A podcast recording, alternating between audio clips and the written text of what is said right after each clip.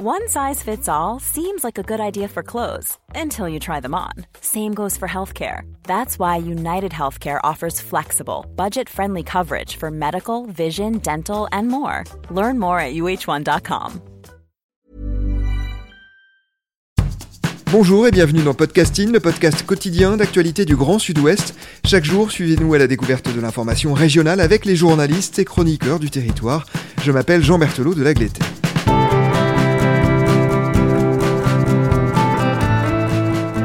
Nous vous proposons aujourd'hui la deuxième partie de notre carte blanche, ces épisodes consacrés à un article ou reportage qui n'est pas paru chez un de nos médias partenaires. Euh, nous nous intéressons en l'occurrence à un documentaire produit dans la région et qui a été diffusé hier soir sur France 3 Nouvelle-Aquitaine, mais qui sera visible encore un mois sur le site de la chaîne. Ce documentaire s'appelle Bloom et ses premières ministres et vous en êtes la réalisatrice. Bonjour Maude Guillaumin. Bonjour. Dans le premier épisode de notre carte blanche, nous nous sommes intéressés à la personnalité de deux des femmes qui intègrent le gouvernement Bloom 1 en 1936, Cécile Brunswick et Irène Joliot-Curie. Alors la troisième femme qui entre dans le gouvernement Bloom 1, c'est Suzanne Lacor. Elle est née en Corrèze et a terminé six ans plus tôt sa carrière d'institutrice en Dordogne, à Aja, vous l'avez dit, du côté de Sarlat. Elle a d'ailleurs eu pour élève la grand-mère d'une historienne bien connue dans le sud-ouest, notamment Anne-Marie Cocula, qui témoigne dans votre documentaire. C'est une militante socialiste dont le célibat autant que les activités politiques lui valent d'être considérée comme évaporée. C'est un terme un peu désuet qui revient à plusieurs reprises. Qu'est-ce qu'on lui reproche exactement sous ce mot-là? Alors oui, c'est Anne-Marie Cocula qui euh, explique qu'on la prend pour une évaporée. Pourquoi? Parce que cette femme qui est célibataire, déjà c'est très mal vu, euh, qui court les chemins pour aller de réunion politique en réunion politique sur son vélo. Euh, donc le vélo déjà, à l'époque, c'est avoir une certaine autonomie. Aucune femme n'a d'autonomie. Eh bien, elle, elle a son vélo, donc elle est autonome, elle se déplace. Et au sein de ces réunions politiques, pire que tout, eh bien, elle prend la parole parce que euh, ce qui est incroyable, c'est son niveau de culture. Vraiment, elle a, elle a énormément de culture, de culture politique. Euh, et alors qu'elle est toute petite, toute fragile, eh bien, elle monte à la tribune, elle parle, elle harangue les hommes, oh, de manière tout à fait polie, hein, mais en soulignant euh, tout ce qui n'a pas été fait, tout ce qui doit être fait. Et et, petit à petit, Bloom va la découvrir à certains congrès un peu plus importants, à Périgueux ou des choses comme ça. Elle va commencer à écrire dans le Populaire, le journal de Léon Blum, euh, sur des sujets de plus en plus euh, sur l'éducation évidemment, mais euh, mais également sur l'égalité homme-femme. Alors là encore, pas du tout parce qu'elle est féministe. C'est un mot qu'elle qu'elle ne connaît pas. Elle pour elle, il n'y a qu'une égalité, c'est l'égalité socialiste. donc c'est pas les hommes contre les femmes c'est pas les femmes qu'il faut aider, c'est d'abord le prolétariat qu'il faut valoriser. Il faut mettre fin au capitalisme, il y, a, il y aura une vraie égalité et l'égalité homme-femme viendra de cette égalité par le socialisme. Donc vous voyez qu'on est complètement dans un anachronisme total quand on fait de, Suzanne Lacor une féministe. Elle, est dans, un, dans une vision politique qu'aujourd'hui on ne connaît pas, mais qui est à son sens beaucoup plus fort et beaucoup plus universel. Il n'est pas genré. Euh, donc, euh, elle pour elle, euh, tout passe par l'éducation qui doit être égale pour les garçons comme pour les filles. tout passe par le vivre ensemble et tout passe par l'amélioration sociale. De, manière générale, c'est pour ça qu'elle crée les colonies de vacances, qu'elle veut fermer les bagnes pour enfants. C'est ça, cette, cette égalité générale, qu'elle soit aussi bien sociale que de genre, qui fera la France de demain. Oui, elle est euh, sous-secrétaire d'État chargée de la protection de l'enfance. Euh, vous l'avez évoqué, elle est une adepte de la pédagogie Montessori. Elle va s'engager pleinement donc pour les droits de l'enfant. Euh, son grand combat, c'est celui que vous venez de citer, c'est pour tenter d'abolir les bagnes dans lesquels on enferme encore les enfants lorsqu'ils versent dans la délinquance à l'époque? Alors, j'ai vraiment été euh, très frappée hein, parce que j'avais connaissance des bagnes pour enfants, mais déjà je me rendais pas compte que c'était si jeune, vraiment euh, des tout petits enfants. Et puis parfois vraiment pour des faits très mineurs, plein de fois ce sont les parents qui mettent leurs enfants au bagne parce qu'ils n'ont pas les moyens de s'en occuper. Euh, j'ai vu plusieurs interviews. Hein, on voit par exemple un moment un petit garçon. Je, n'ai malheureusement pas pu mettre tout ça dans le documentaire, c'est pour ça que je vous en parle. C'est un petit pas de côté où on voit un petit garçon garçon qui, pleure et qui explique que euh, lui, c'est ses parents qui l'ont mis parce que euh, il, il séchait l'école, il faisait l'école buissonnière, c'est l'expression qu'il emploie. Et le journaliste lui dit bah pourquoi tu faisais l'école buissonnière, mon garçon, c'est très vilain. Et eh ben parce que le maître il me frappait, il me faisait mal et, et là il se met à pleurer et vraiment on se rend compte que enfin on imagine, on imagine ce que c'était parce que les enfants parlaient jamais. Donc pour qu'il ose dire ça, euh, sais, pour qu'il ose dire ça, on comprend vraiment la détresse dans laquelle il se trouvait. Euh, et, on voit ces enfants qui sont euh, euh, condamnés aux travaux forcés, qui, quand ils font des bêtises, sont au trou, donc vraiment derrière des barreaux, à regarder leurs petits camarades, à pas s'amuser dans la cour de récré, hein, mais faire les travaux forcés, mais, mais ils, ils, regardent presque avec envie leurs petits camarades être dehors à faire leurs travaux forcés. Vraiment, c'est des images insoutenables. Et, et, sur le sujet, on a l'impression que cela appartient à une autre époque. Or, les bagnes sous une forme ou sous une autre sont restés pour certains ouverts jusqu'à la fin des années 70, et c'est notamment le cas de ce celui euh, de l'île de Ré, pour ne parler que, de la région. Exactement. Et, elle vraiment va taper du poing sur la table en expliquant que euh, elle, comme je vous l'ai dit, pour elle, euh, l'inégalité sociale, elle, elle est d'abord due à la misère. Et c'est d'abord la misère qu'il faut soigner. Et c'est comme ça qu'on mettra fin à cette délinquance terrible.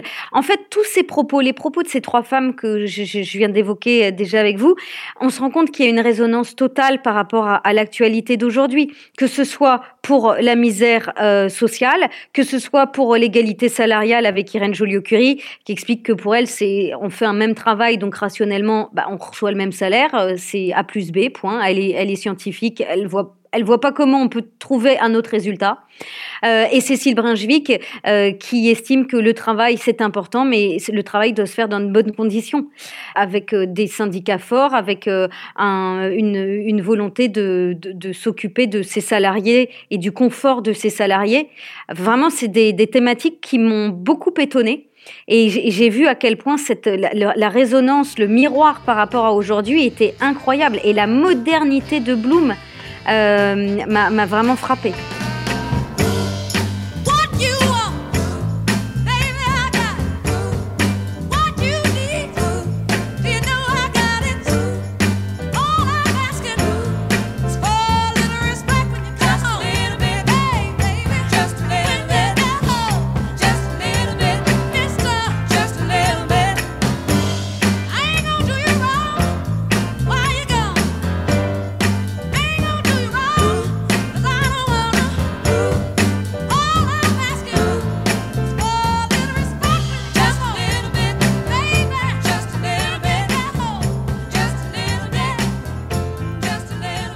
Alors ces trois femmes vont rester un an à leur poste entre juin 1936 et juin 1937.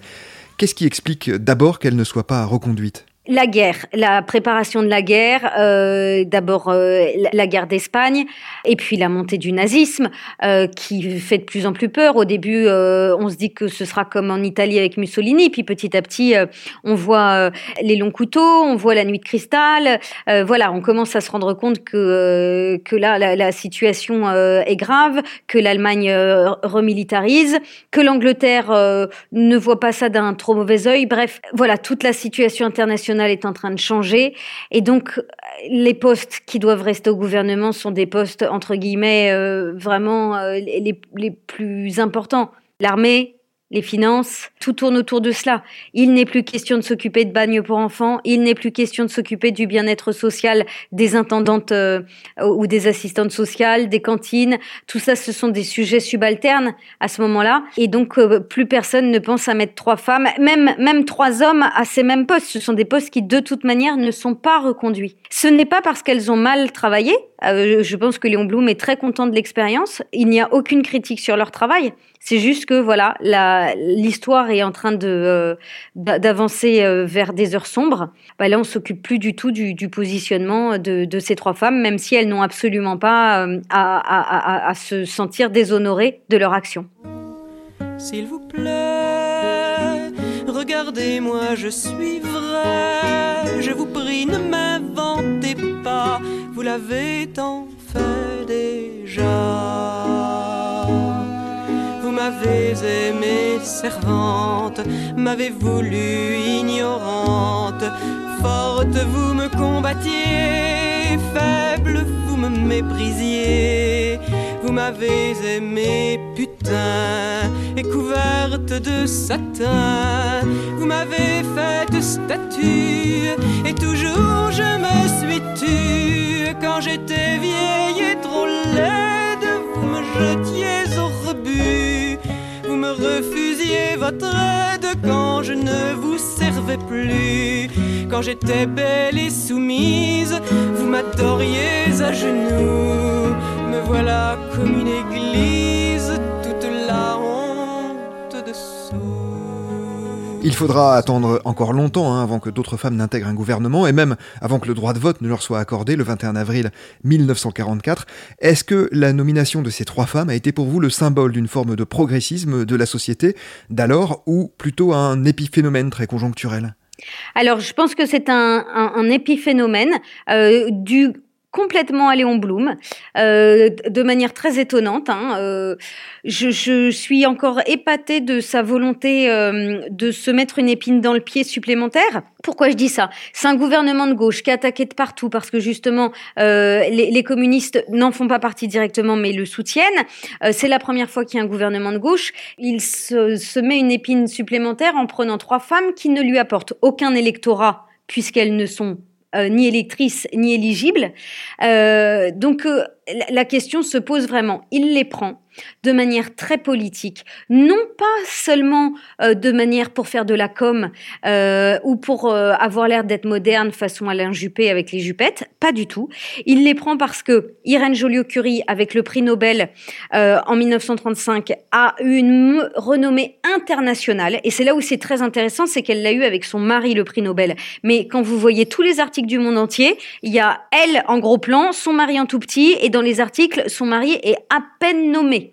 Euh, on s'en fiche totalement, c'est elle la star. Donc pour euh, Bloom, c'est très intéressant parce que ça prouve euh, à l'étranger qu'il il veut des gens solides, sérieux. Elle, elle a cette image de femme solide, sérieuse, qui vient de faire des progrès énormes dans la science. Il crée un ministère nouveau et porté par cette femme d'influence. Donc c'est vraiment alors là, on est dans la com, d'accord, mais euh, pour, pour marquer des points et, et se donner une légitimité. Les autres, Cécile Brunswick, elle est très importante, très influente dans le milieu intellectuel parisien, il la connaît déjà et il sait que elle sera fidèle et qu'elle restera euh, dans la tâche qu'il lui a demandée. Et ça, c'est très important aussi. C'est les radicaux qui ont voulu qu'elle vienne alors qu'ils sont contre le droit de vote des femmes. C'est eux qu'on dit, ah bah, puisqu'Irène Joliot-Curie, qui est proche du PC, est là, puisque Suzanne Lacor, proche de la SFIO, est là, il faut également une femme qui représente les radicaux. En fait, ça a fait boule de neige. Lui, il voulait une seule Madame X. C'est comme ça au départ quand il fait sa liste de ministres qu'il euh, nomme la femme qu'il veut nommer, même si au départ, il a déjà cette idée d'Irène Joliot-Curie. Hein. Au départ, il pensait même à Marie Curie, mais Marie Curie est déjà décédée. Et le prix Nobel d'un seul coup ou d'Irène Joliot-Curie euh, va faire qu'il n'hésite pas une seule seconde. Donc au départ, lui, il pense pas à trois euh. C'est après les autres partis qui se rendent compte que c'est peut-être pas idiot son idée. Mais après la, guerre est venue et ça a beaucoup retardé les choses. C'est pour ça qu'on arrive euh, seulement à un, à un, vote en 45. Euh, n'oublions pas que quand même euh, le, le fait d'avoir un compte en banque, c'est en 1965. Hein euh, donc, euh, euh, donc on voit la modernité de Léon Blum par rapport à tout ça, c'est incroyable. Et aux, aux, violentes attaques que vous avez évoquées contre le gouvernement Blum, on peut également ajouter les charges antisémites très fortes contre Léon Blum lui-même. plus globalement, Maud, quelle place occupent aujourd'hui ces trois femmes, Irène Joliot-Curie, Cécile Brunswick et Suzanne Lacor, dans l'histoire politique française? Alors elles sont quasiment inexistantes. Hein. Euh, Suzanne Lacor, par exemple, a finalement eu euh, la Légion d'honneur euh, en, 18, en 1975, 1975 par rapport à euh, un poste en 1936. Après la guerre, elle est de temps en temps appelée à Périgueux ou des choses comme ça. Alors là, vraiment, pour faire joli lors de congrès, pour montrer, regardez, regardez qui est avec nous. Eh bien, cette grande socialiste qui a été membre du gouvernement du Front Populaire, Suzanne Lacor, on l'applaudit bien fort, mais c'est tout. Elle devient vraiment une marionnette.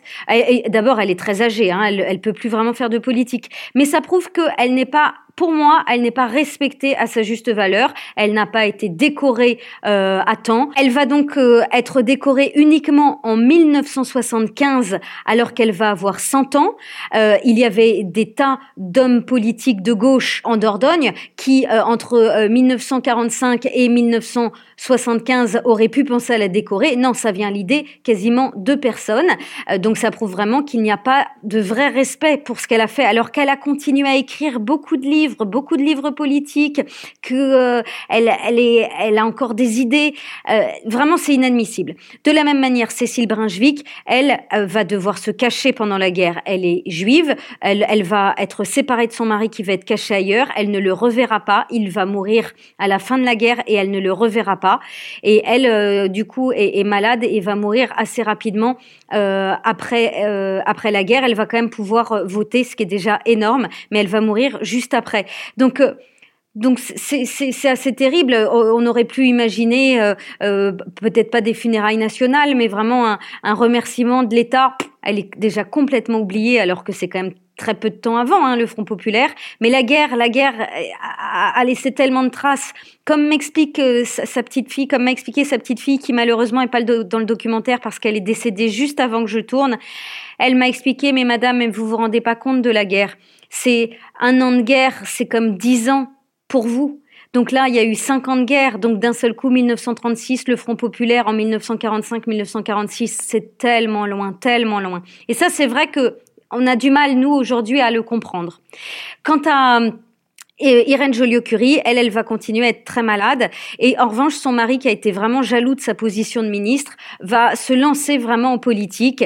Euh, et là, elle, elle va complètement laisser tomber. Et là encore, aucune reconnaissance. Elle ne sera comme Marie Curie, jamais acceptée à l'Académie des sciences. Jamais. Elle continue pourtant sa carrière, mais elle restera, euh, subalterne par rapport à son mari, par rapport aux hommes. Les hommes ne l'accepteront jamais dans le giron des sciences, comme ils n'avaient jamais accepté Marie Curie. Stars, they come and go. They come fast, they come slow. They go like the last light of the sun, all in a blaze. All you see is glory. But it gets lonely there when there's no one there to share. You can shake it away.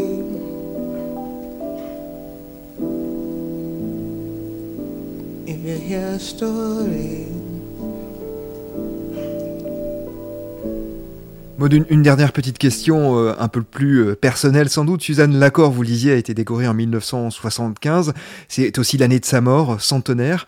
On a le sentiment que vous avez une tendresse un peu particulière pour elle.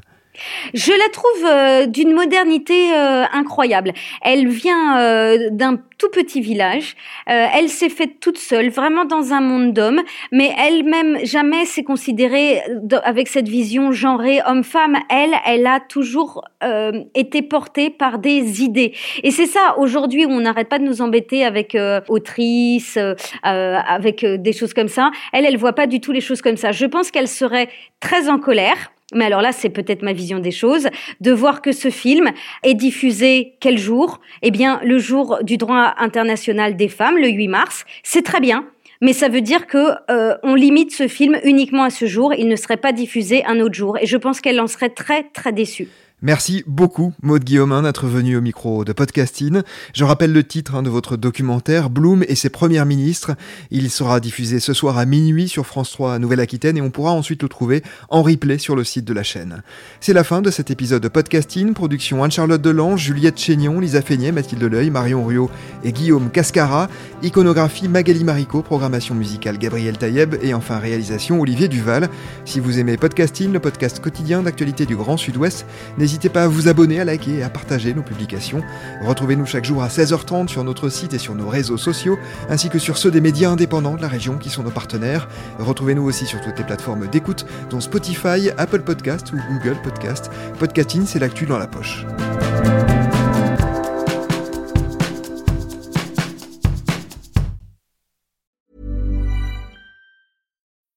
Need mealtime inspiration, it's worth shopping Kroger, where you'll find over 30,000 mouth-watering choices that excite your inner foodie. And no matter what tasty choice you make, you'll enjoy our everyday low prices, plus extra ways to save, like digital coupons worth over $600 each week. You can also save up to $1 off per gallon at the pump with fuel points. More savings and more inspiring flavors make shopping Kroger worth it every time. Kroger, fresh for everyone. Fuel restrictions apply.